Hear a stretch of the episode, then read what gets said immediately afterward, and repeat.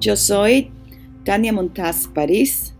Bienvenidos a Madre Vieja desde mis recuerdos. Se hacía mucha rifa porque a veces no alcanzaban los regalos para la cantidad de niños. Entonces lo que hacíamos era que hacíamos rifa. Y si nos faltaban después algunos niños que se quedaban llorando, uno le daba un juguetico, les compraba o le daba un dinerito para que ellos compraran algo.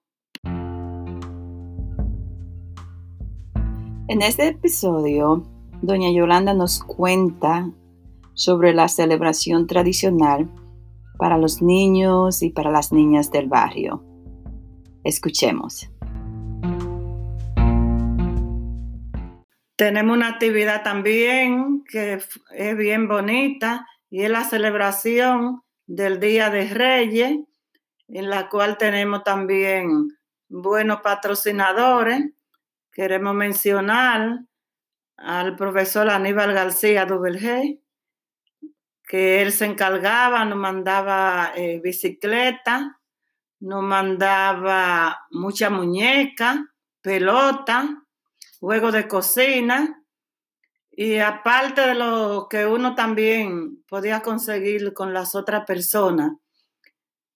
Hacíamos también concurso de aro, la, la niña que bailara mejor el, aro, esa se le daban un premio.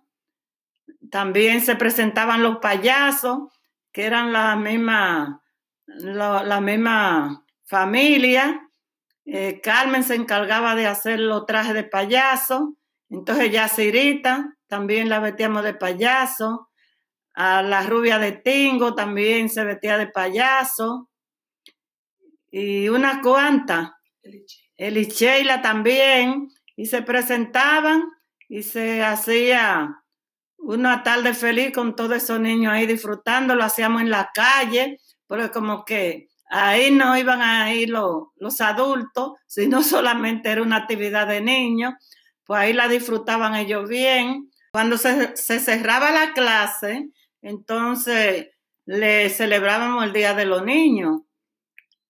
Le comprábamos de esos tarros grandes de helado, eh, hacíamos una fila y se le iba dando por uno por uno en la fila para que, porque los niños cuando ven helado es como locos que se vuelven, para que no se desalborotaran. Eh, Rolando ayudaba mucho también en ese, en el brindis. También le hacíamos una cuantas rifitas y valorábamos también lo, que habían pasado de curso, lo que no se le habían quedado ninguna de las de la materias, de B materia.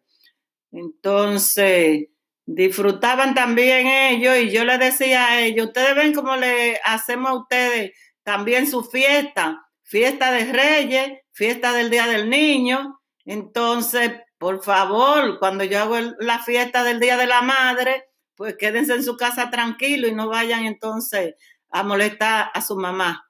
Les recordaba eso. Cuando le pregunté a la doña la razón por esta celebración, me contó que la intención no solo era para celebrarle a los estudiantes, a las estudiantes sus logros y claro, por ende, eh, incentivarlos en su, en su educación, en su estudio. Pero más que eso, me contó, su objetivo era crear ese espacio donde tenerlos a todos reunidos y así aprovechar para reiterarles el mensaje de la educación. Ese mismo mensaje que todos escuchábamos a nuestras maestras, nuestros maestros en la escuela entonar. Eh, también lo escuchábamos de nuestro director de teatro, Roberto Mojica, y de los líderes de la iglesia. Eh, pero de esta manera se iba cocinando esa misma narrativa sobre la importancia del estudio. Y así pues nos inyectaba por varias venas a, a manos de esos líderes de la comunidad que velaban por nuestros futuros.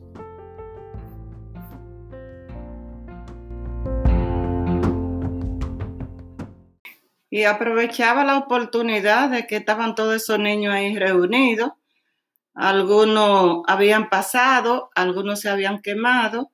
Entonces yo lo aconsejaba y lo motivaba a que siguieran estudiando, a que fueran a su escuela, que hicieran su tarea, que lo que ellos no sabían, que ellos podían preguntarle a su papá o a su mamá, o si no, tratar de preguntarle a alguien que pudiera ayudarle. Inclusive oía la biblioteca, que ahí en la biblioteca había muchos libros, pero que sí que le tuvieran amor al estudio para que pudieran en el mañana ser unos grandes profesionales y no ser una carga para la familia, porque el que nada sabe, nada vale. Y en toda reunión pasa por un necio que por más noble que sus hechos sean, alcanzan la burla y el desprecio. Eso es lo que alcanzan las personas que no quieren estudiar, que no quieren ser profesional, son el, el rey de los demás. Y yo le, solté, le hablaba en esa forma y ellos entendían que era la realidad, porque si querían ser profesor, tenían que estudiar. Si tenían que ser ingeniero, tenían que estudiar. Si tenían que ser médico, tenían que estudiar y lo motivaba de esa forma y ellos veían el progreso de lo que estudiaban. Y gracias a Dios, pues eh, las palabras nunca se quedan todas en el aire, algunas le hacen efecto.